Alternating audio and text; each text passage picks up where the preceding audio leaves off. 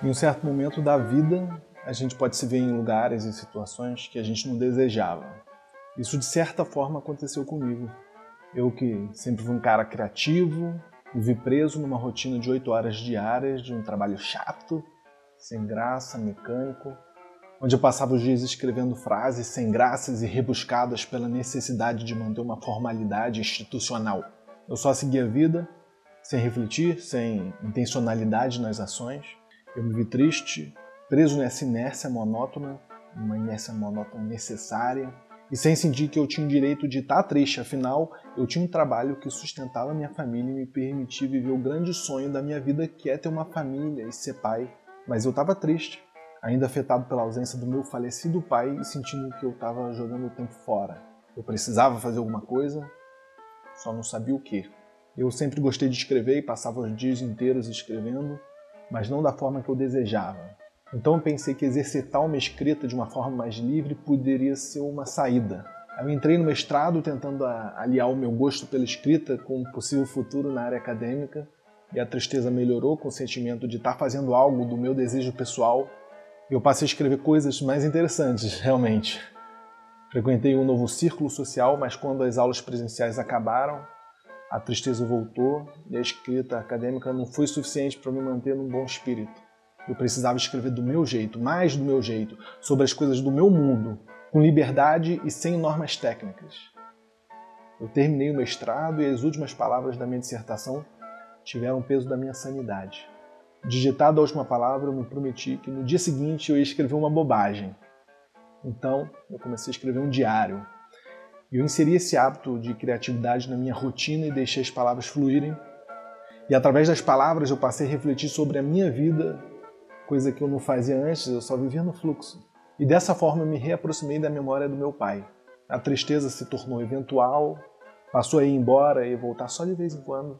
Eu passei a me emocionar e a rir de certas coisas que eu escrevia, então comecei a mostrar para outras pessoas que também riam e também se emocionavam. Eu passei a perceber melhor a beleza das pequenas coisas e percebi que estava contagiando com sentimentos bons.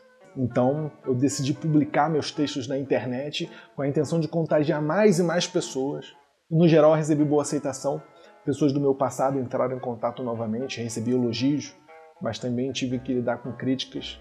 Eu fiz cursos e estudei para aprender a contar melhores histórias e eu queria que os meus textos soassem como uma conversa entre amigos. Então passei a viver uma vida dupla. De dia trabalhando, escrevendo frases sem graças e rebuscadas, e à noite banalidades imperdíveis. Como um Stephen King da bobageira. Mas, como nem tudo são flores, houveram casos em que personagens reais das minhas histórias reclamaram da falta de veracidade dos acontecimentos. Afinal, tudo que eu escrevo não deixa de ser uma interpretação pessoal dos fatos e eu sou do entendimento de que a gente deve priorizar a boa história, mesmo em detrimento da verdade absoluta, porque afinal nem existe esse tipo de verdade. E é por isso que eu tive que sacrificar alguns escritos que eu tinha achado que estavam bons. Assim como tive que sacrificar outros que eu julguei que não tinham ficado tão bons assim, ou porque eram meio inconvenientes. E eu também tenho que enfrentar todas as horas da atividade maçante nada criativa de gravar e programar todas as postagens dos meus textos nas dezenas de redes sociais que insistem em boicotar o conteúdo, o meu conteúdo que só quer o bem, só quer fazer o bem para as pessoas. Mas hoje eu cheguei à marca de 100 textos, 100 crônicas, 100 bobagens escritas e publicadas, jogadas ao mundo para julgamento popular. Faz 100 textos atrás que semanalmente eu me exponho na internet publico uma espécie de diário público, um nude da minha alma. É um marco e o saldo é positivo.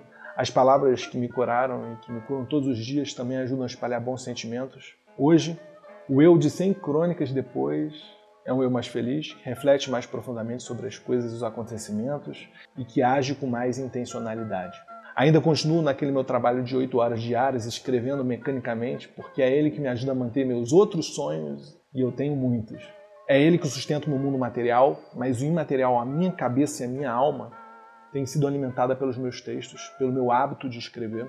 Hoje eu estou num lugar da minha vida de muito mais conforto, eu não precisei jogar tudo para o alto, como sugeririam muitos coaches de botequim, como se sair da zona de conforto fosse algo absolutamente bom e necessário para galgar algo de melhor na vida.